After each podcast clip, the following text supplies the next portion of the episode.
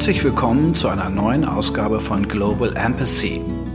Mein Name ist Thomas Harms und als Psychologe und Körperpsychotherapeut widme ich mich den Kindern und Eltern der Zukunft sowie der Frage, was wir tun können, um in unserer Welt menschliche Beziehungs-, Liebes- und Demokratiefähigkeit zu erhalten und von Beginn an zu fördern. In diesem Podcast spreche ich mit Menschen aus Forschung und Praxis, die sich in ihren Berufen und Projekten für einen emotionalen Klimawandel in unserer Welt einsetzen.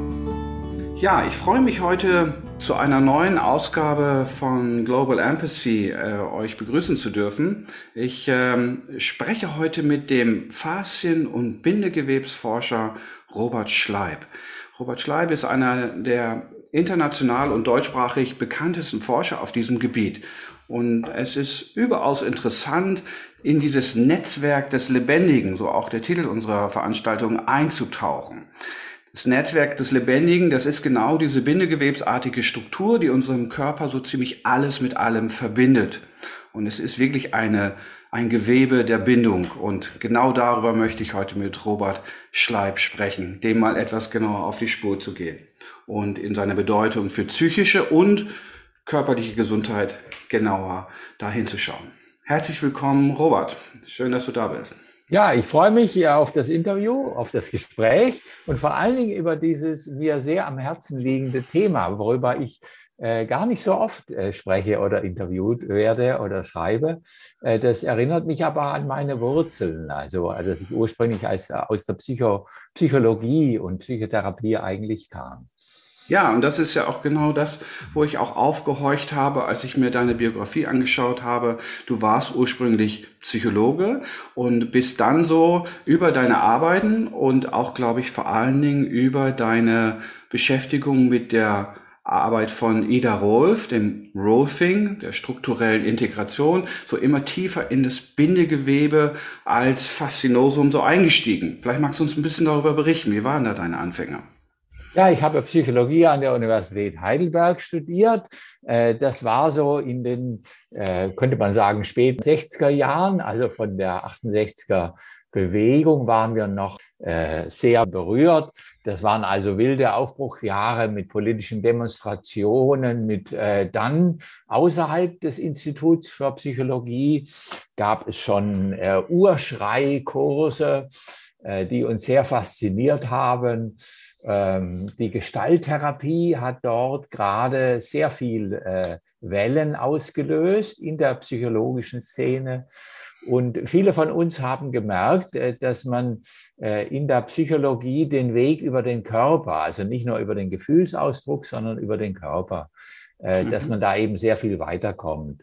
Und bei mir fing das über die Gestalttherapie damals an, über Encounter-Kurse und hat mich dann dazu geführt, nach Amerika zu gehen, mein Psychologiestudium erstmal zu unterbrechen und in Amerika äh, Gestalttherapie und Tai Chi und Feldenkreis und Rolfing und andere körperorientierte, ganzheitliche Methoden am eigenen Leibe auch zu studieren. Und mich selber hat eben die Rolfing-Methode persönlich äh, am, am tiefsten berührt. Und äh, das hat mich dann fasziniert und äh, äh hat auch sehr so mein Bedürfnis nach einem Verständnismodell, wo ich nicht nur dran glauben muss, mhm. äh, befriedigt. Also ich hatte mich vorher mit dem Shiatsu sehr beschäftigt, auch mit der Polarity-Massage. Und das waren so unterschiedliche äh, Modelle, bei dem einen waren das die chinesischen Denkmodelle, bei dem anderen die indischen. Und das war dann früher oder später, musste man sich einfach entscheiden, an welches Glaubensmodell orientiere ich mich. Und bei dem Rolfing waren das eben so sehr, sehr plausible Denkmodelle. Wenn der Kopf nach vorne verlagert ist, dann erwartet man mehr erhöhte Grundspannung am oberen Rücken auf der Rückseite, nicht auf der Vorderseite, einfach mhm. aus der Schwerkraft heraus. Und das hatte mir dann sehr, sehr eingeleuchtet. Und so wurde ich dann der erste deutsche Rolfer damals, äh, ah, sehr, sehr früh.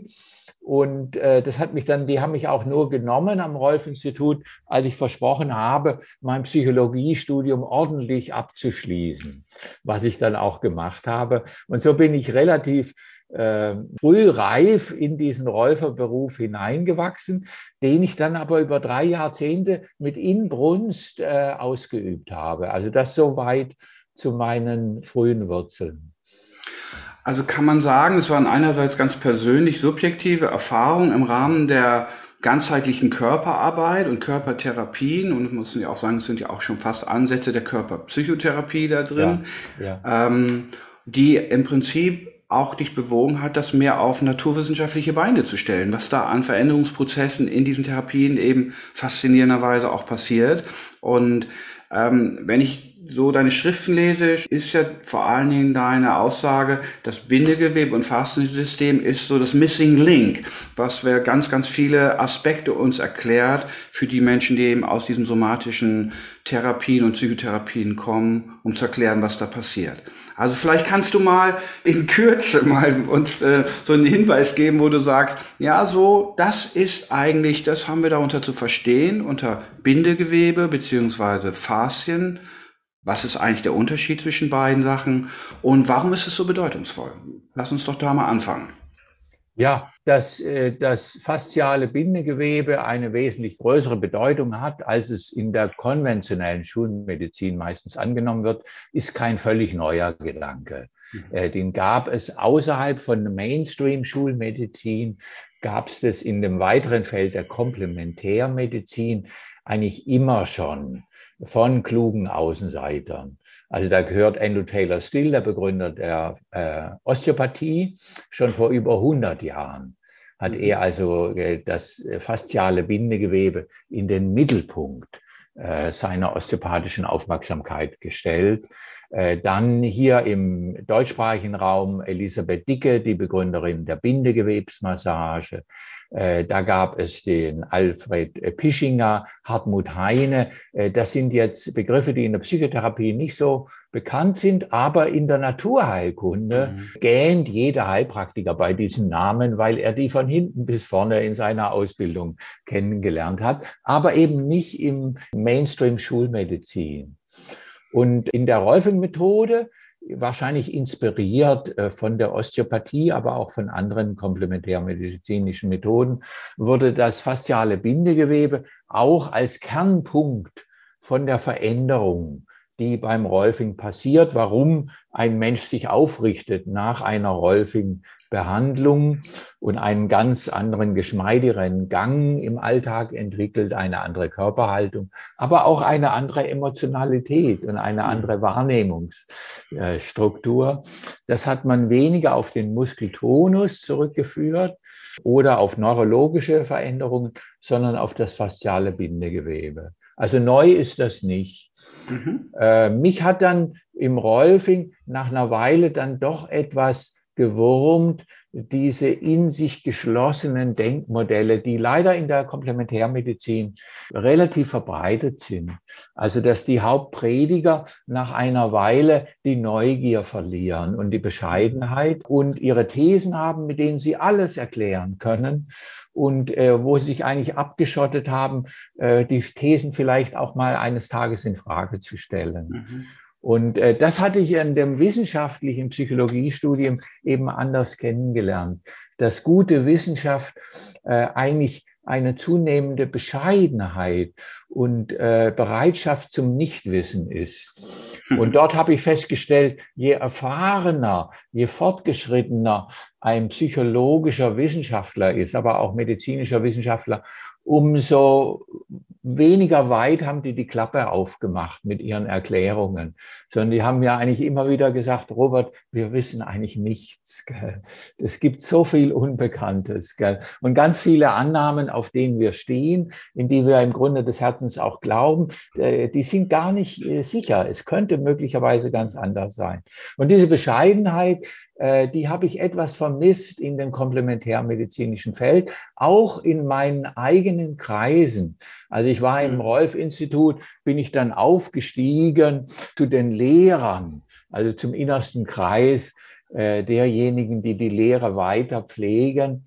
Äh, und dort hat mich das auch eine Weile gestört, dass die Denkmodelle oder die Erklärungen, die ich im Unterricht gegeben habe, äh, eigentlich solche geschlossenen Systeme waren. Mhm. Und das macht man also häufig in der Komplementärmedizin, dass man mit Wissenschaft etwas dilettantisch umgeht. Also wie wenn ich an eine Salatbar rangehe und sage, oh, das passt mir, das passt mir nicht.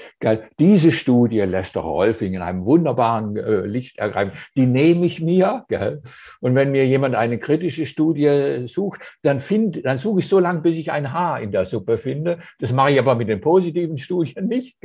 Und äh, das ist sehr verbreitet in der Komplementärmedizin. Ich habe das nicht nur in der Rolfing-Methode Methode kennengelernt, sondern auch mhm. in der Feldenkreismethode, mit der ich mich auch sehr tief beschäftigt habe und die ganze vierjährige Ausbildung gemacht habe und auch in äh, Unterrichtsausbildungskursen äh, assistiert habe. Da macht man das also auch ähnlich. Und das hat mich also doch etwas gewurmt und ich habe mir dann ein Sabbatjahr organisiert. Äh, das ist schwer als Therapeut. Also, dass man ein Jahr lang mal kürzer tritt in seinem normalen Lehr- oder Praxisberuf.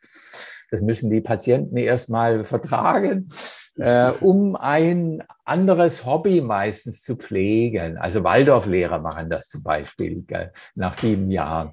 Und dann machen die eine Weltreise oder einen Malkurs oder gehen ins Kloster und kommen dann neu beseelt in ihren alten Beruf zurück in, den, in vielen Fällen. Und das hatte ich mir also organisiert. Im dritten Anlauf hat das geklappt, dass ich ein Jahr lang nur noch ganz wenig Sitzungen gemacht habe und äh, mein Hobby gepflegt habe, mit dem ich äh, richtig als Schatztaucher in die Wissenschaft einzutauchen. Was wissen wir über das fasziale Bindegewebe? Und das fand ich hochspannend. Und ich habe dann Wissenschaftler interviewt, habe das auf der Zugrückfahrt zusammengeschrieben.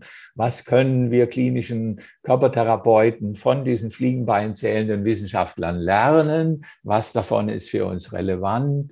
Ich habe Monate in den Büchereien verbracht. Und das war dann eine ganz spannende Phase, weil das in die Aufbruchsvorbereitungsjahre mündete, die dann zu dem allerersten westlich-wissenschaftlichen Fascia Research Congress, Faszienforschungskongress, an der Harvard Medical School in Boston 2007 geführt hatten. Und durch verschiedene glückliche Umstände war das ein, ein, ein Bombeneinschlag. Also da war eine Aufbruchsstimmung wie in Woodstock damals. Und das war dann so die nicht völlige Geburtsstunde, aber so ein Aufbruchsevent für das, was jetzt moderne Faszienforschung geworden ist. Und äh, da war ich wesentlich beteiligt mit meinem Freund Tom Findley von Amerika und anderen. Und äh, als der Kongress vorbei war, war klar, wir haben da irgendetwas gestartet, was wir nicht mehr stoppen können. Und wir mhm. können jetzt nicht mehr so weitermachen wie vorher. Und dann habe ich mein Sabbatjahr verlängert. und äh, jetzt ist es äh, schon 13 Jahre, dass ich in diesem Sabbatjahr bin. Meine Rolfer-Kollegen sagen, Robert, wir vermissen dich. Aber was du dort aufgestoßen hast und was du dort immer wieder uns vermittelst, ist für uns auch wertvoll geworden. Und das war also jetzt in kurzen Worten, nee, in langen Worten, äh, die Geschichte, die mich dazu gebracht worden hat. Äh, ich mache nach wie vor immer noch ein paar Klientensitzungen und dann merke ich, ich kann es noch, ich weiß noch, wie das geht. Ich habe das 30 Jahre lang gemacht. Ja. Also mit den Klienten über eine Stunde in Stille und in Körperkontakt und im persönlichen Gespräch verbunden zu sein. Ich liebe diese Arbeit, aber diese neue Arbeit, die ich jetzt habe, also so ein Vermittler zwischen Forschung und klinischer Anwendung, das füllt mich mit ebenso großer Begeisterung. Ja, und das kommt ja auch voll rüber in all deinen Präsentationen, die ich mir angehört habe und auch persönlich erlebt habe. Und vielleicht gehen wir mal da jetzt nochmal ins Detail, also vielleicht auch für den Komplementär Mediziner, Menschen, die dort in diesem ganzheitlichen therapeutischen Bereich arbeiten oder Menschen, die in den somatischen Psychotherapien unterwegs sind. Was genau würdest du sagen, ist denn eigentlich die, diese Matrix und warum ist die so bedeutungsvoll für unser Grundverständnis, wenn wir jetzt mit Menschen arbeiten und ähm, was äh, würdest du für dich als die wertvollste Erkenntnis äh, auch beschreiben, die für dich dazukommen, als du dann eingestiegen bist in diese äh, fasziale Bindegewebswelt. Dass hm. ich deine erste Frage in meinem Redeschweig gar nicht beantwortet habe, was eigentlich das fasziale Bindegewebe, ob Faszien und Bindegewebe dasselbe ist. Lass mich das gleich beantworten. Äh, in der klassischen Schulmedizin sind Faszien vereinzelte Bindegewebsplatten und zwar nur aus derbem Bindegewebe und zwar nur, wenn die so groß und deutlich sind, dass man die mit der Schere und mit dem Skalpell, ohne ein Mikroskop zu benutzen, zerschneiden kann. Und zwar auch nur, wenn die mehrdirektional sind, also nicht das parallelfaserige Bindegewebe, zum Beispiel an der Außenseite vom Oberschenkel, der Tractus iliotibialis oder als Teil der Fascia lata.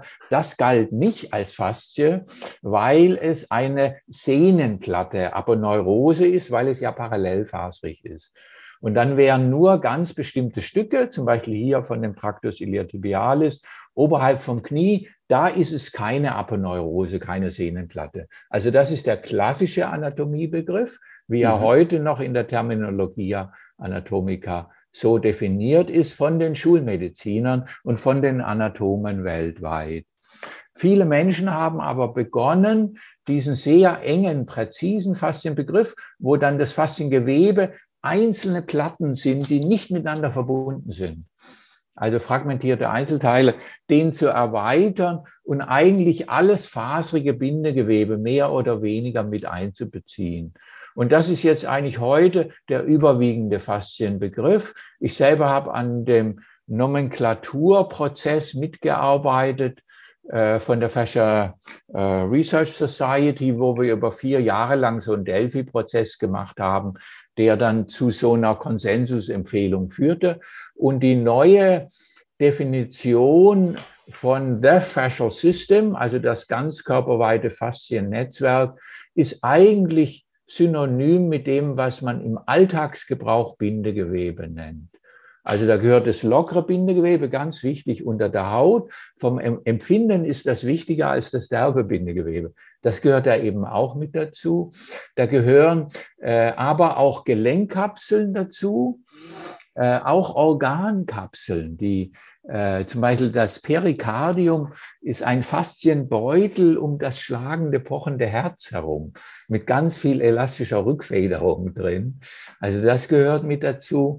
Äh, da gehören Ligamente, Bänder mit dazu, auch Sehnen, Sehnenplatten und auch das intramuskuläre Bindegewebe. Also könnte man sagen, der moderne Faszienbegriff ist synonym mit dem, was man im Alltag Bindegewebe nennt also das Soft Connective Tissues im, mhm. im amerikanischen. Und für den Mediziner ist es nicht ganz identisch, weil der Mediziner, der studierte Mediziner, für den sind Knochen auch Bindegewebe, sogar Blut ist für den Connective Tissue, weil das aus einem bestimmten embryonalen Vorläufergewebe stammt. Aber im Alltag kann man sagen, dieses faserige, kollagene, feste, aber auch lockere Bindegewebe ist Teil eines ganz körperweiten Zugspannungsnetzwerkes. Und das ist eben hochspannend, dass es nicht fragmentierte Einzelteile sind, sondern ein Ganzkörpernetzwerk. Und wenn ich mich mit dem verbinde, von meiner Empfindung, aber auch von der Behandlung, äh, dann habe ich automatisch eine ganzheitlichere Ausrichtung. Also dann ist der Körper nicht eine Maschine, die aus äh, 374 Teilchen zusammengesetzt ist, sondern es ist ein gewachsenes, das ist ja aus einem Samenkorn gewachsen, was Woche für Woche größer wurde. Und dadurch haben sich diese Zugspannungskräfte von Woche zu Woche äh, vergrößert und haben zu diesem kollagenen Fadennetzwerk geführt, was eben den ganzen Körper umhüllt, aber auch durchdringt. Und jetzt gleich, dann halte ich den Mund vorübergehend. Die neue Entdeckung in den letzten Jahren ist, dass dieses ganzkörperweite kollagene faserige Bindegewebsnetzwerk, dass es unser reichhaltigstes Sinnesorgan ist. Nicht nur für die Körperwahrnehmung, sondern insgesamt. Es ist sogar reichhaltiger als der Sehsinn von dem man in der Neurophysiologie angenommen hat, dass es bei Homo sapiens, bei meinem Hund ist es das Riechen, aber bei uns ging man davon aus, dass wir primär unsere Umgebung ganz detailliert, hochdifferenziert über das Sehen erkunden. Und also wir haben über 100 Millionen äh, sensorische Nervenendigungen in unseren Augen verteilt. Und da ging man davon aus, dass es unser primärer Wahrnehmungssinn ist. Und jetzt eben vor zwei Jahren haben wir eine neue Kalkulation aufgestellt, zusammen mit zwei führenden internationalen Wissenschaftlern und sind draufgekommen, dass dieses körperweite, von mir definierte, beschriebene ganzkörperweite Zugspannungsnetzwerk, dass das ungefähr 250 Millionen Nervenendigungen hat. Also bei weitem alle anderen Körpersinne übertrifft. Und da ist dann die große Frage, äh, welche Aufgaben hat das Fasziennetzwerk nicht nur auf die Biomechanik, da hat es viele überraschende und wichtige Aufgaben, äh, die auch der Ida Rolf äh, bekannt waren und Elisabeth Dicke und anderen, sondern für unseren Empfindungskörper. Auch genau. wie wir uns und die Welt erleben. Das finde ich eine hochspannende Frage. Ja, unbedingt. Also das ist ja vielleicht ähm, das war vielleicht auch nochmal jetzt in der Beschäftigung mit der Materie, ähm, diesen neuesten Forschungsstand zu hören, eben genau das Bindegewebe und Fasziensystem als sensorisches Organ auch zu verstehen, als hochkomplexes Organ, ähm, hat mich sehr, sehr aufhorchen lassen. Also, und es scheint ja, und das wäre auch meine Frage an dich, ein, ein Empfindungsorgan zu sein, was auch die innere Welt anbetrifft, was auch das innere Erleben, die, das Lageempfinden, die, die, die Einstellung verschiedener Organsysteme zueinander auch anbetrifft. Also da wäre ja die Frage, welche Bedeutung siehst du da drin für die menschliche Entwicklung und nicht nur Bewegung, sondern auch psychische Entwicklung in Bezug auf dieses, ähm, auf diese neuen Erkenntnisse? Wo siehst du diese Bedeutung jetzt da drin und was heißt das eigentlich für unsere Gesunderhaltung und für unsere Gesundheitsentwicklung? Ja, ich kann mal einzelne Aspekte rausnehmen. Ein wichtiger Aspekt äh, ist der Tastsinn. Also das sind, ist nicht, nicht nur die Haut, sondern auch äh, das Unterhautbindegewebe, was besonders reichhaltig innerviert ist, womit wir äh, natürlich schon uns selber wahrnehmen, wenn ich meine Hand auf einen Gegenstand lege oder einen anderen Menschen mit der nackten Hand berühre, äh, sondern in erster Linie das Gegenüber damit, äh, damit tastend erkunde. Oder aber ich bin in meiner Freizeit so ein Barfußfetischist, also ich gehe fast nur barfuß wandern und joggen, äh, dann nehme ich die Natur also über diese Exterozeption, nicht nur in der Haut, sondern in der, in der Oberflächenfaszie direkt äh, darunter war. Das ist also ganz spannend. Also auch die Fußsohle als Tastorgan. Das wäre das, was man Haptik nennt. Und äh, das ist also auch nochmal ganz spannend. Noch spannender fand ich aber das, was man in der Neurophysiologie Propriozeption nennt. Da gehören die Muskelspindeln dazu, die Golgi-Sehnenorgane und einige andere. Da geht es darum, wie ich meinen eigenen Körper wahrnehme in Bezug auf Bewegungen im dreidimensionalen Raum. Also welche Schulter ist es weiter vorne, aber auch in Relation zur Schwerkraft. Also bin ich jetzt nach vorne geneigt beim Reden? Habe ich mehr Gewicht auf dem rechten Bein beim Stehen als auf dem linken Bein? Also das nennt man Propriozeption. Und da hatte ich das große Glück, bei den Untersuchungen hier in München am Max-Planck-Institut dabei zu sein, als äh, der Mensch, an dem ganz viel Propriozeptionsforschung in der Wissenschaft in den letzten Jahrzehnten durchgeführt wurde, hier vier Tage lang untersucht wurde, nämlich Ian Waterman. Über den sind viele wissenschaftliche Abhandlungen gemacht worden. Es gibt auch ein ganz spannendes Buch, The Man Who Lost His Body. Der hat nämlich durch eine ganz seltene Pathologie eine Überreaktion seines Immunsystems, hat er ganz gezielt diese Propriozeption verloren.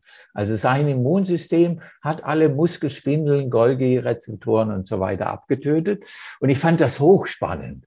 Also das hat mein Leben geprägt. Ich hatte den ganzen Abend mit ihm hier in einem Restaurant sitzen. Und ich habe ihn also gefragt, also er, er wusste nicht, von innen, welches Bein, also wenn du und ich jetzt nicht nach unten schauen, sondern fragen, ist das rechte Bein ein bisschen weiter vorne als das linke, das kann ich von innen ausloten, wenn da ein deutlicher Unterschied ist, wenn es Millimeter groß ist, nicht. Aber er hätte runterschauen müssen. Er konnte das, also das ist so ähnlich, wie wenn du mich fragst, Robert, wo liegt dein iPhone? Dann muss ich mich erinnern oder ich muss hinschauen. Aber es ist noch kein Körperteil. Und so waren für ihn die Füße und eigentlich die ganzen Körpersegmente ganz, ganz spannend. Also er hat diese Propriozeption verloren und er hat sich beigebracht, das mit visuellen Ersatzinformationen zu kompensieren.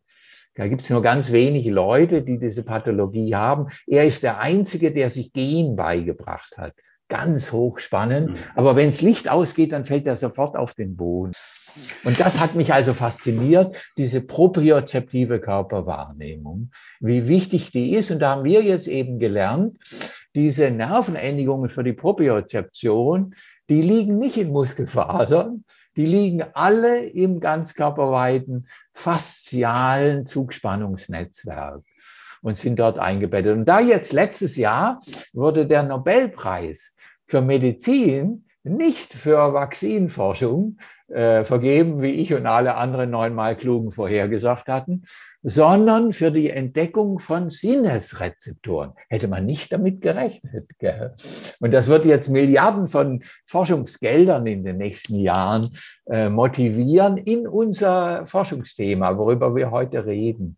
Und da hat man einen neuen Rezeptor äh, nicht entdeckt, aber halt aufgeschlüsselt, den Piezo-2-Rezeptor, den haben wir in Muskelspindeln, in Golgi-Sehnen äh, Organen und der fehlt also diesem Ian Waterman. Und da ist man draufgekommen, viele Menschen mit idiopathischer Skoliose, die habe ich am liebsten behandelt. Das sind diese Mädels in der Pubertät, wo so eine Asymmetrie entsteht. Und da kann man sehr äh, unterstützend, lenkend, aufrichtend als Körpertherapeut die begleiten, in vielen Fällen, nicht in allen Fällen. Und da hat man jetzt äh, durch in den letzten Jahren entdeckt, da gibt es eine genetische Variation, wo die viel mickrigere Muskelspindeln haben. Und deswegen haben die ja eine schlechtere Propriozeption. Das merkt man den Mädels aber nicht an, weil die das visuell, so wie der Ian Waterman, kompensieren. Also die mhm. verschütten ihren Kaffee nicht häufiger im, der, im Jahr, als ich das tue, weil sie das mit offenen Augen wunderbar steuern. Aber wenn mhm. man die auf einem Bein stehen lässt und die Augen schließen lässt, ist der Unterschied zwischen offenen und geschlossenen Augen viel, viel größer als bei anderen Gleichaltrigen Mädels. Und das fand ich jetzt hochspannend. Und dann der Bogen jetzt zum Bindegewebe. Wenn das intramuskuläre Bindegewebe, wo die Muskeln eingebettet sind, das nennt man das Perimysium, also das sind so die Beutel in Beutelverpackungen im Inneren des Muskels, also im intramuskulären Bindegewebe. Wenn die verhärtet sind, äh, dann kann man davon ausgehen, dass dann selbst sehr sensible Muskelspindeln die nicht diese genetische Variation haben, dass die genauso stumpf sind, weil normale Bewegungen, wenn ich gähne oder mich regel, da dann abgepuffert werden und gar nicht ankommen.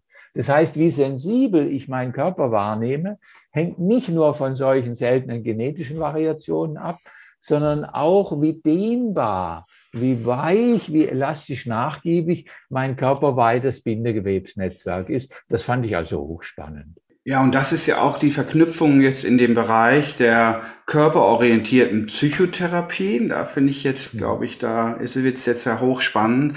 Was passiert, ja. genau, ja, wenn man da jetzt hinguckt, was ist jetzt zum Beispiel, wenn Menschen hohem Stress ausgesetzt sind und so wie ich komme jetzt aus den modernen Körperpsychotherapien, wo wir ja sehr viel wissen, dass die Unterdrückung von bestimmten emotionalen Ausdrucksprozessen überhaupt eine hohe vegetative Grundtonisierung, ja eine ganz starke Gewebeanspannung zur Folge hat. Das würde dann ja eigentlich heißen, dass diese gesamte Plasmastruktur in Mitleidenschaft gezogen ist. Das heißt, wir diese, diese Spannung ja dann, wenn ich dich richtig verstehe, auch die Sensorik und die Eigenempfindung und Eigenregulation dann auch nachvollziehbarerweise einschränkt. Also da scheint ja jetzt ein ganz wichtiger Link zu sein, dass Menschen mit emotionalen Verwerfungen und Deprivationen unter Umständen auch eine, man könnte sagen, eine Einschränkung der faszialen Sensorik haben. Da hast du den Verbindungsaspekt jetzt berührt, der mich elektrisiert hat, äh, als ich im Beginn meines Sabbatsjahr einen Artikel am Schreibtisch hatte, von einem süddeutschen Phlebologen, also der die Durchblutung des Unterbeins, also Venenschwäche studiert hatte. Und der hat berichtet, äh, dass er in der Faszie des Unterbeins äh, kontraktile, glattmuskelähnliche Zellen gefunden hat. Die hielt er für glatte Muskelzellen, also die kennt man äh, von den Eingeweiden, die kennt man aber auch von den Arterienwänden, die können sich aktiv zusammenziehen. Und gleichzeitig hat er sympathische Nervenendigungen gefunden und hat eben vorgeschlagen, dass die miteinander verbunden sein könnten. Und die faszinierende neue Theorie aufgestellt hat, äh, dass wir parallel zu dem Muskeltonus regulierenden System, was wir sehr gut kennen, also Pyramidenbahn, den Homunculus, Cortex, also wo wir in, in Millisekunden Muskelspannung verändern können, im Sport zum Beispiel, dass parallel dazu einen vom autonomen, und da hast du den Sympathikus erwähnt, Nervensystem regulierten Faszientonus äh, gibt, der langsamer agiert und eher mit dem eher unterbewussten autonomen Nervensystem, also mit den beiden polaren Endigungen Sympathikus und Parasympathikus zu tun hat. Und das fand ich hochspannend. Er hatte das nur als Vermutung geäußert, dieser Professor Staubesand. Äh, dann gab es aber in einem ganz anderen Gebiet, nämlich in der Biomechanik, gab es eine kanadische Arbeit, wo die wieder erwarten festgestellt haben, wenn man an der Lendenfaszie des Menschen zieht, also bei frischen Kadavergeweben, dann zieht sich das aktiv zusammen. Und äh, also es, es leiert nicht nur aus, sondern da ist eine aktive Kontraktilität. Und die haben das quantifiziert, konnten das nicht anders erklären, als dass da kontraktile Zellen drin sein müssten. Das hat mich dann motiviert zu sagen, das will ich näher wissen und habe dann mit den beiden Forschern Kontakt aufgenommen und die haben mich dann motiviert. Herr Schleib, Sie haben doch äh, Zugang zu einem Labor und so weiter. Und äh, das hat dann zu unseren eigenen Ulmer Forschungen geführt, wo wir letzten Endes gezeigt haben und es auch publiziert haben, jawohl, Faszien haben glattmuskelähnliche kontraktile Zellen. Die kannte man vorher schon von der Wundheilung zum Beispiel oder von Frozen Shoulder.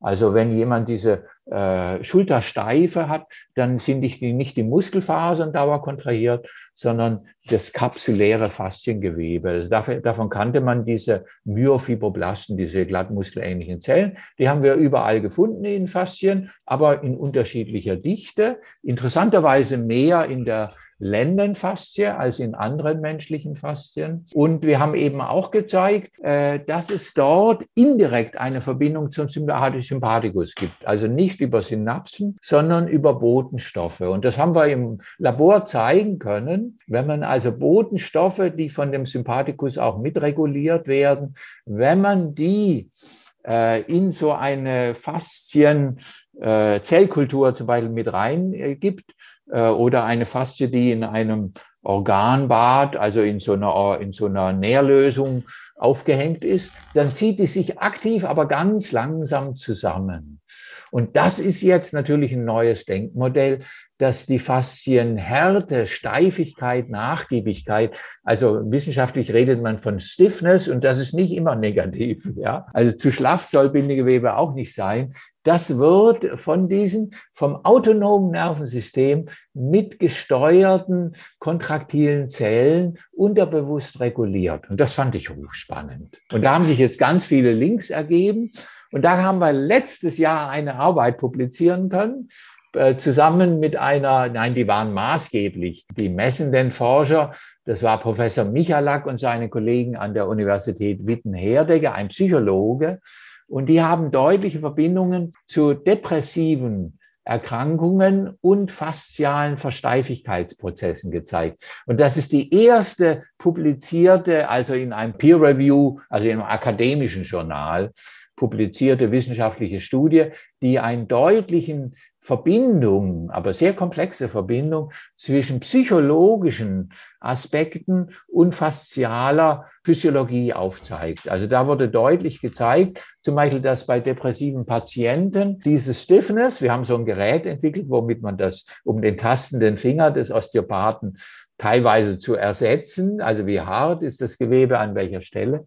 Und da zeigte sich, dass der myofasziale Tonus nicht nur am Trapezius, am Nacken, sondern auch im mittleren Rücken deutlich steifer ist bei depressiven Patienten als bei vergleichbaren nicht depressiven Patienten. Und ganz spannend, und da haben wir jetzt viele Hausaufgaben zu tun, die elastische Rückfederungskapazität, die nimmt eigentlich normalerweise zu, wenn ein Seil oder Gewebe äh, strammer wird dann hat es eine höhere Rückfederungskapazität. Also eine Violinseite, die schlaff durchhängt, die federt weniger lange nach, als wenn sie hochgespannt ist. Jetzt ist das die erste Studie, wo eine Ausnahme beschrieben wurde, nämlich mit der zunehmenden Versteifung des myofaszialen Gewebes nimmt trotzdem die elastische Rückfederung ab. Also das Gewebe hat eine größere Dämpfung, es ist teigartiger. Also man drückt rein und es federt mit einer hm. Verzögerung zurück. Mhm. Und das erinnert mich jetzt an Begriffe wie Körperpanzer. Also die haben nicht dieses federnde, jugendlich elastische äh, Bindegewebe, was einen gesunden Tonus vermittelt und was eben bei Homo sapiens ganz wichtig ist. Also unsere Achillessehnen unterscheiden sich von unseren nächsten evolutionären Angehörigen, Schimpansen, Gorillas und so weiter, dass wir nicht eine teigartige, steife Achillessehne haben oder wie Biskuit, sondern eine elastische, gummiartige, damit wir hüpfen und tanzen und federn können. Und dafür ist die äh, myofasziale Anatomie, aber vielleicht auch die, die kognitive Orientierung von Homo sapiens spezialisiert worden für diese jugendlich elastisch hüpfenden Bewegungen. Und äh, das ist eben ein Aspekt, der da bei der Depression abnimmt. Das finde ich hochspannend. Ja, unbedingt. Also das ähm, genau diese psychosomatische Wechselseitigkeit, die wir da ja ganz deutlich sehen. Gehen wir noch mal einen Schritt weiter, wenn wir in den Bereich der Psychotraumatologie schauen. Da hören wir ja oft bei Menschen, die überwältigt sind, und das erlebe ich ja auch in meiner Praxis immer wieder, wenn ich mit so schwerst traumatisierten Menschen arbeite. Die beschreiben ja ein enormes Erleben von Paralyse, Erstarrung, auch von auch Steifigkeit in, in ja. ihrem Selbsterleben. Und ja. wenn wir dann in den therapeutischen Prozessen ähm, auch durch körperbasierte Ansätze diese eingefrorenen Kräfte auch wieder freisetzen, die betroffene Person in so ein sanftes Zittern kommen, so eine Aufweichung, dann ist es ja zweierlei. Einerseits eine Art emotionale Verlebendigung, die die Betroffenen beschreiben, die auch ja. verkörpert erlebt wird. Aber das, was ja auch dann eindrücklich ist, ist, dass sie oft sagen, die eine Art Befreiungsgefühl, Verbundenheitsgefühl im ganzen Körpernetzwerk. Also das ja. könnte man da so weit gehen, dass man sagt, also diese, diese Taubheit, die wir in, der, in den psychotraumatologischen äh, Prozessen beobachten, dass die sehr stark im Bindegewebesystem und Fasziensystem eigentlich verknüpft und verankert ist. Ja, und da kommst du jetzt auf diesen dritten Bereich, also neben dem Tastsinn über eher das hautnahe Bindegewebe und der Propriozeption, also was mehr so das muskuläre Bindegewebe ist, äh, ist jetzt in den letzten Jahren die sogenannte Interozeption äh, immer mehr zu einem Forschungsmodethema geworden. Ich finde das aber hochspannend. Völlig neu ist das nicht, aber der Forschungsfokus hat da eine dramatische Zunahme gehabt in den letzten Jahren äh, im Bereich äh, Psychologie. Und Interozeption sind Körperempfindungen, die jetzt nicht mit äh, Lage im Raum oder mit Schwerkraftbeziehung zu tun haben, sondern mit physiologischen Prozessen. Bin ich hungrig, friere ich, äh, fühle ich mich müde und schwer, wird mir übel. Äh, das sind äh, Körperempfindungen, die immer mit Organfunktionen, also mit meinem Wärmebedürfnis, der Herzschlag, das Herz rast, das ist nicht Propriozeption. Also der Ian Waterman hatte eine gute Interozeption. Gell? Die Propriozeption, die war eben bei ihm verkümmert und abgetötet worden.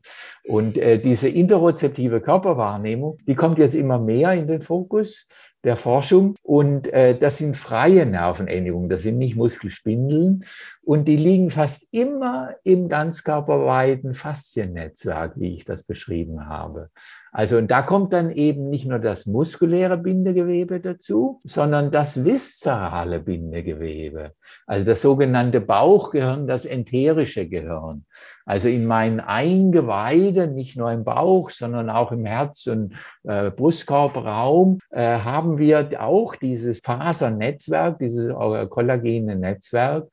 Und äh, das sind Millionen von Nervenendigungen, die mich über die physiologische Funktion meines Körpers in, äh, informieren. Und da ist es ganz viel geforscht worden. Das äh, geht einen ganz anderen Weg zum Gehirn, sprich ganz andere Gehirnareale an. Das ist mehr das sogenannte Insula-Areal.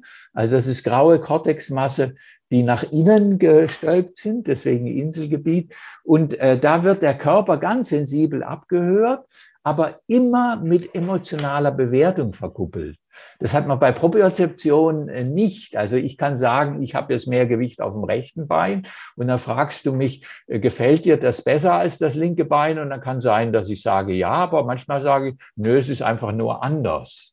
Also Propriozeption ist, ist manchmal gefühlsneutral. Aber Interozeption, mhm. wenn ich die Temperatur verändere in der Badewanne, auch nur ein Grad, kann ich immer sagen, es wird noch angenehmer oder jetzt wird es unangenehm. Und äh, das ist also ganz spannend, dieses Strömungsgefühl, das ist nicht Propriozeption.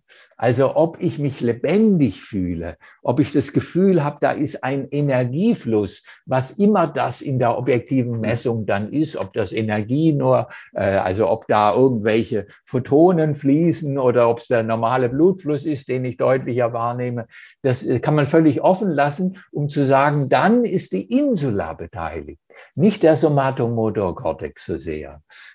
Und das hat dann immer ganz starke Auswirkungen. Die Insula prägt viel mehr unser Selbstgefühl.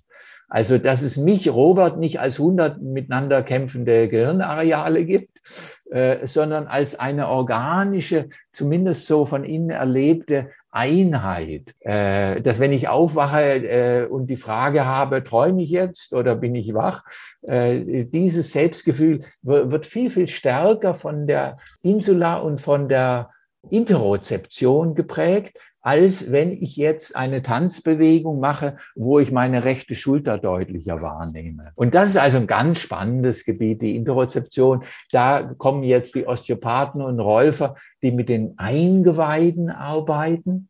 Und äh, das ist eine langsamere Arbeit.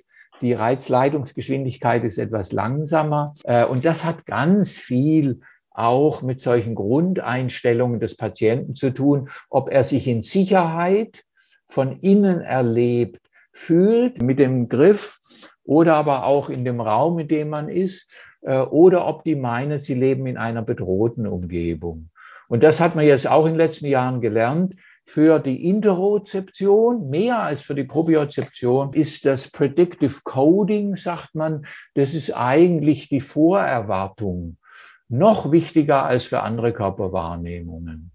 Das heißt, äh, ob ich jetzt ein Strömen als angenehm erlebe oder als bedrohlich, hängt oft weniger mit den wirklichen Prozessen zusammen, wie viel Blut fließt da in welche Richtung, als was mir andere Gehirnareale aus meiner Vergangenheit und aus dem Gesichtsausdruck des Therapeuten, der mich gerade lächelnd berührt, äh, interpretiere. Also die Vorerwartung äh, des Patienten, des Menschen, ist bei der Interozeption 90 Prozent der Miete und 10 Prozent sind die realen physiologischen Prozesse.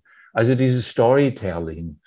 Und äh, das ist also bei der Interozeption noch viel wichtiger, als es bei anderen Körperempfindungen der Fall ist. Das heißt, ich muss, wenn ich mit der Interozeption, also mit dem Strömen, mit dem im eigenen Körper zu Hause sein, äh, arbeiten will, äh, muss ich so einen Container im Auge behalten? Äh, fühlt sich der Patient in dem Kontext, in dem ich mit ihm zusammen bin, in einer geborgenen Sicherheit? Und würde das vielleicht auch erklären, warum zum Beispiel osteopathische, kraniosakrale oder andere manualtherapeutische Anwendungen, die gar nicht im eigentlichen Sinne emotional-psychisch ausgerichtet ja. sind, eben eine ganz starke Umstimmung des Selbsterlebens auch zur Folge haben, weil es dann quasi so die Möglichkeit gibt, durch diese fasziale Veränderung, dass das diese ganze, diese ganze Struktur nachgibt, so ein komplett neue ähm, neues Selbsterleben über die Interozeption dann zur Folge hätte. Also das heißt, der Eintriegskanal wäre die äh, wäre die körperliche Arbeit, aber mhm. ganz im, man könnte sagen, nebenbei bekommen wir quasi da noch ganz viel geliefert und das erklärt vielleicht diese psychogenen Effekte dieser Arbeit auch, oder? Ja, diese enorme äh, Explosion des Osteopathen. Also als ich hier Ende der 70er Jahre mit Rolfing anfing, da gab es genauso viele äh, Räufer wie Osteopathen in Deutschland, also eine Handvoll. Und die Osteopathie hat sich aber doch in zigtausende von Physiotherapeuten heute verbreitet. Das war beim Rolfing und bei der Feldenkreismethode äh, nicht so der Fall. Und ich denke, das hat mit dieser interozeptiven Achtsamkeit auch zu tun, die dort manchmal mehr gelehrt wird manchmal nur nebenbei gelehrt wird, mhm. aber von einem durchschnittlichen deutschen Osteopathen, bei den amerikanischen Osteopathen ist das was ganz anderes geworden. Die haben sich der Schulmedizin mhm. anvertraut. Äh, da ist eine ganz andere Wahrnehmungs- und Kommunikations- und Fragekultur entstanden.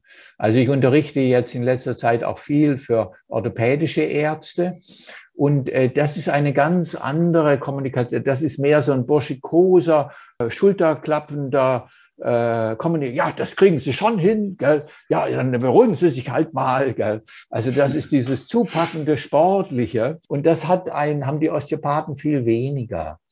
Also die können besser zuhören, äh, nicht nur mit ihren Händen, sondern auch im Gespräch.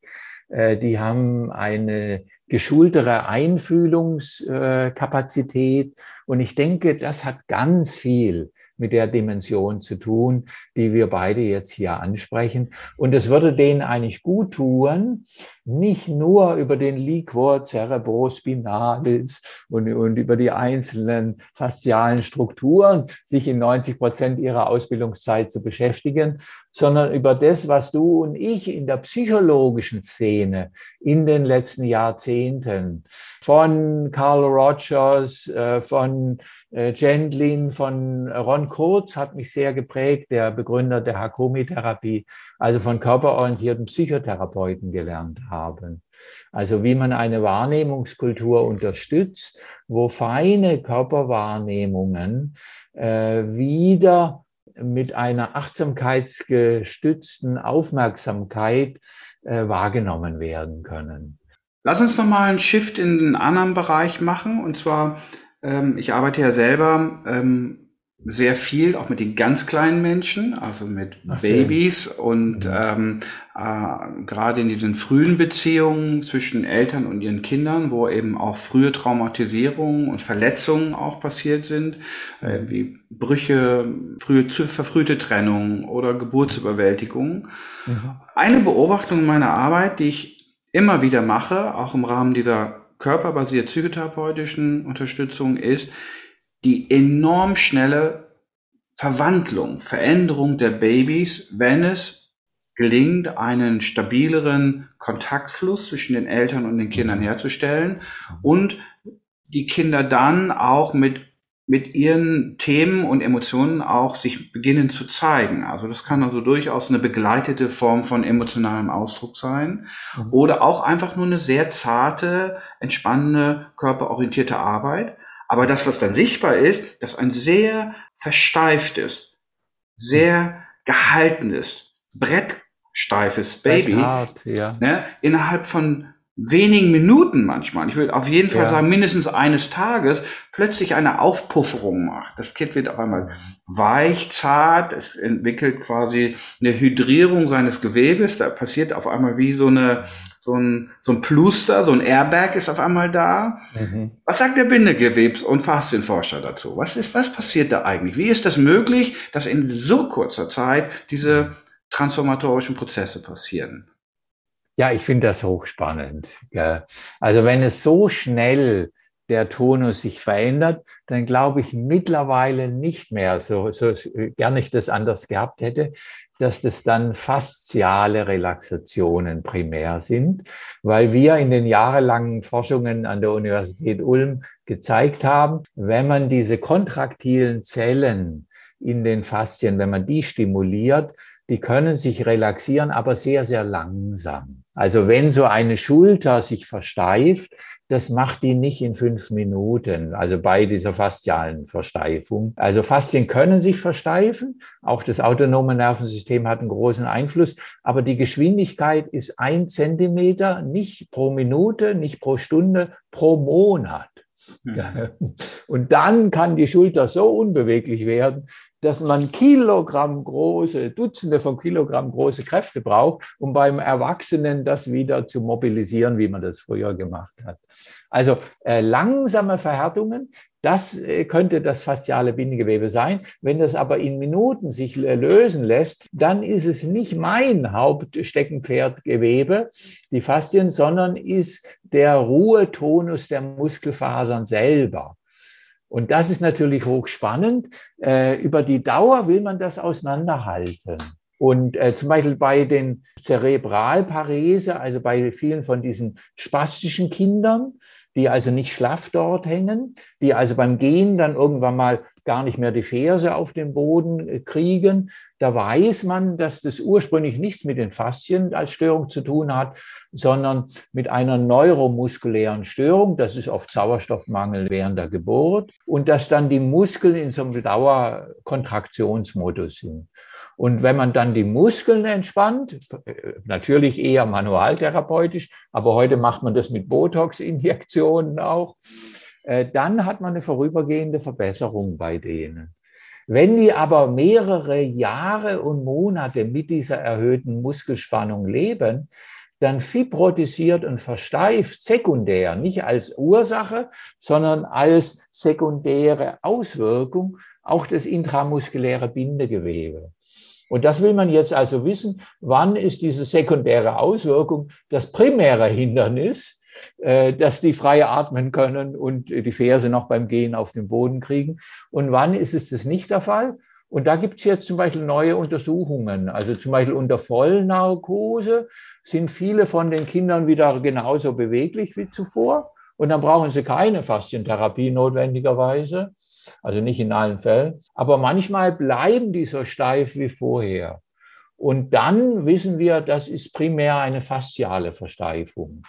Und da kann man dann eben auch ansetzen mit Manualtherapie, mit Dehnungen, es gibt jetzt auch Operationstechniken, wo die bei diesen spastischen Kindern die wieder dazu bringen, dass die mit der Ferse auf den Boden kommen können, indem die mit so einer Stricknadel nur diese Eierschale, die um die Muskeln ist, die ist dann richtig porös verhärtet. Man hört das an auch hölzern kratzen, wenn der Chirurg da unter, also so wie beim Piercing, nur die Haut durchstöchert mit seiner Stricknadel unter äh, Narkose natürlich und kratzt an dieser hölzernen Eierschale bei diesen spastischen Kindern.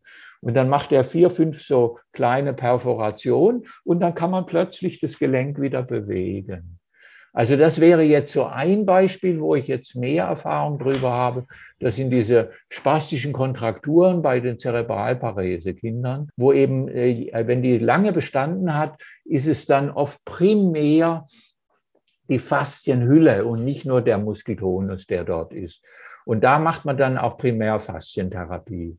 Aber oft ist es eben der Muskeltonus und dann wäre eine nicht primär fasziale, sondern neuromuskuläre Wärmeanwendung, äh, leichte Schüttelbewegungen.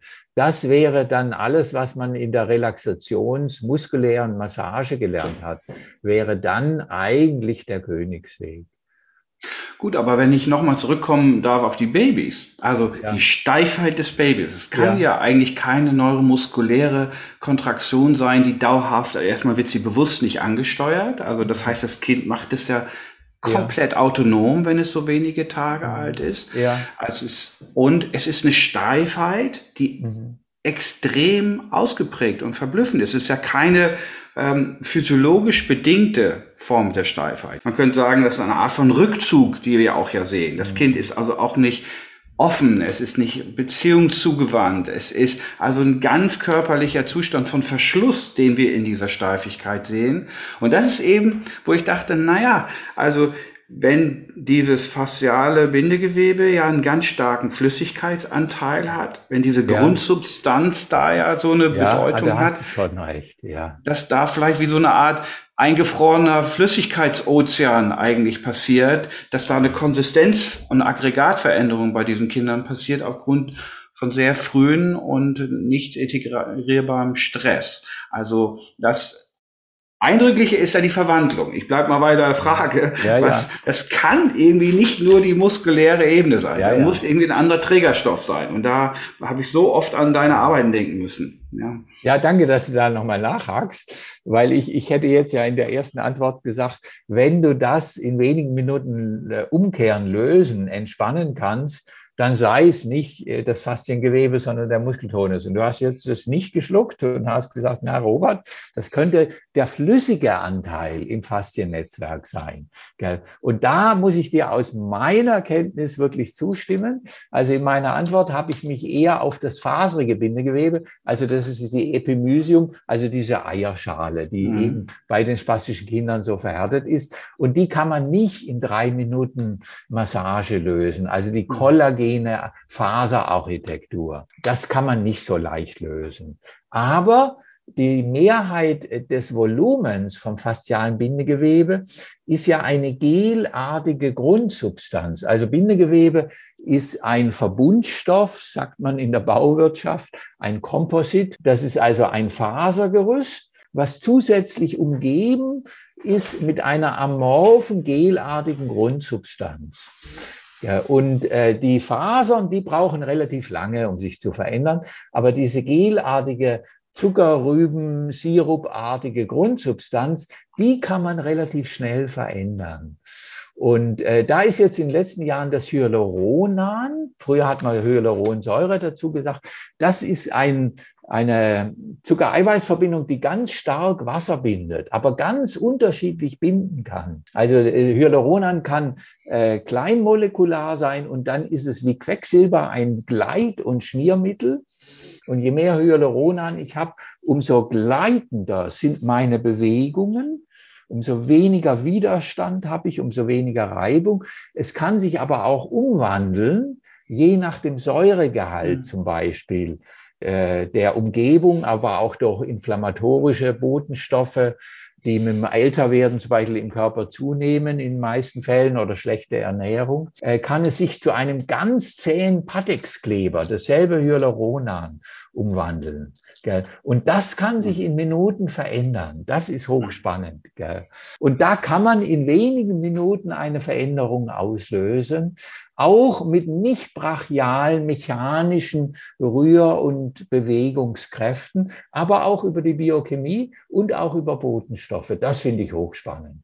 Ja, und über die Ansteuerung des autonomen Nervensystems durch eine, ja. ich sag mal, eine Veränderung des gesamten Beziehungsgeschehens, das auf einmal wärmend ist, was so auch tragend ist, die ganze Bindungsveränderung. Ja. Da sehen wir ja oft, dass die Babys auf einmal komplett sich verwandeln, weil ja. sie anders vegetativ gestimmt sind, weil sie sich sicherer fühlen, können die loslassen und auf einmal beginnt das in die Physiologie hineinzuarbeiten. Das ist ja, ja. toll, wie quasi die, die Verkörperung von früher Beziehung und Bindung da auch sichtbar wird. Und da, da gibt es ja wieder die Verknüpfung zu deinen Arbeiten. Ne?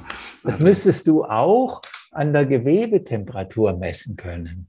Absolut. Weil wenn der Sympathikus äh, diese flüssige Dynamik in den Faszien beeinflusst, dann sind es diese sympathischen Nervenendungen, die ganz, ganz zahlreich sind. Das hat das Professor Mense vor ein paar Jahren rausgefunden. Äh, die reichhaltigste, ich habe ja vorhin gesagt 250 Millionen, also Weltmeister und so weiter, Faszien äh, an äh, sensorischer Innovation. Und jetzt ist die Frage, was ist der reichhaltigste einzelne Rezeptortyp? Sind es die Muskelspindeln? Äh, sind es irgendwelche anderen oder Temperaturfühler? Nein, das ist der Sympathikus. der macht fast die Hälfte von diesen 250 Millionen Nervenendigungen aus. Und da ist die Frage, was macht der? Äh, man meint, ein Teil zu wissen, nämlich ganz viele sympathische Nervenendigungen, äh, die enden um kleinste Blutgefäße. Also diese ganz kleinen Arteriolen und die ganz kleinen Venolen, also die Mikrozirkulation. Und also ob ich warme Füße bekomme, äh, ob ich kalte Hände bekomme, das wird von dem Sympathikus reguliert. Aber wenn dort die Mikrozirkulation äh, wieder geöffnet oder stranguliert wird, da kommt nicht nur warmes Blut rein, sondern aus dem Blut kommt auch das gesamte Wasser. Also wie, wie steif und wie hoch der Flüssigkeitsgehalt in meiner Achillessehne, in meiner Lendenfaszie ist, das kommt ja alles aus der Mikrozirkulation, aus dem Blutplasma raus. Also das ist eine ganz wesentliche Aufgabe von dem Sympathikus, dass er diesen Wärme- und Flüssigkeitsstrom bis in die kleinsten Haargefäße lokal unterschiedlich reguliert. Und das war unserem Nervensystem anscheinend so wichtig, dass es das als Innovationsquelle Nummer eins in den Vordergrund gestellt hat. Also das finde ich hochspannend. Ja, Wahnsinn. Also das, das bringt ja auch im Prinzip alles, was du jetzt sagst, auf den Punkt, was eben die ganze Psychosomatik dieser, ja. die, äh, dieser Forschung auch äh, zusammenfasst. Ne? Man könnte sagen, da wird es ja besonders deutlich, da kommt Ernährung ins Spiel, ja. da kommt die man könnte sagen, Öffnungsbereitschaft, die Gestimmtheit, der Stress ins Spiel ja. und die physiologische Beweglichkeit und auch das Training. Also hier sind alle Ebenen sozusagen miteinander verlinkt. So verstehe wir haben jetzt ja. geguckt, wie können wir diese erfolgreiche Studie mit dem Professor Michalak, mit der Depression, wie können wir die fortsetzen, weil die sehr viel Aufmerksamkeit gefunden hat und jetzt ganz viele Kollegen anklopfen bei uns, wir wollen in derselben Richtung mit euch zusammenarbeiten. Und da kommt jetzt die Thermografie gerade in den letzten zwei Wochen in die Diskussion, äh, dass man die Hauttemperatur die könnte ich natürlich mit so einem digitalen Thermometer Punkt für Punkt messen, aber da gibt es so ganz kleine Kameraaufsätze und dann kann ich gucken, welches Gesichtsgebiet wird gerade ein halbes Grad Celsius wärmer wenn ich mit ihr über das Thema Geld rede oder über äh, Sexualität oder über Klimaerwerbung oder über Putin oder sonst ähnliche Themen. Und dann sieht man also, wie bei den Menschen ganz andere Hautareale in ihrer Temperatur blitzartig nach oben und nach unten gehen. Und äh, das würde man auch, würdest du mit den Kindern auch mit der Hand tasten können. Gell? Aber für die Forschung will man eben nicht die Hand haben, sondern man will so ein objektives Verfahren haben. Und äh, das werden wir jetzt vermutlich auch in der weiteren Forschung mit der Depression, wo wir eben so eine deutliche Verbindung zu faszialen Eigenschaften gezeigt haben, werden wir jetzt also auch mit der Thermografie arbeiten wollen, weil das so ein ganz exakter äh, Spiegel ist, für diese Sympathikus gesteuerte Microcirculation. Und das finde ich hochspannend. Und da kommen wir auf Wilhelm Reich zurück. Also was passiert äh, bei dem Beckenboden, äh, bei John Wayne-artigen Einzelkämpfermännern, wenn ich mit denen über ihre Kindheit und über ihre Mutter rede, äh, welche Körperteile beginnen in, hochzufahren in der Temperatur und blitzartig runterzufahren, wenn ich mit einem jungen Mädchen über ähnliche Themen rede. Das finde ich hochspannend. Könnte man ja vielleicht sogar sagen, abschließend, dass das, was der Pionier der modernen Körperpsychotherapie Wilhelm Reich als Körperpanzer genannt hat, ja im Wesentlichen eigentlich ein Bindegewebs- und Faszienpanzer ist, oder? Das könnte gut sein. Ja. Und das wollen wir jetzt rausfinden. Das wurde jetzt eben bei den depressiven Patienten gezeigt, dass es da eine verhärtete, panzerartige Hülle ist, äh, die aber auch äh, so eine teigartige Pufferung hat.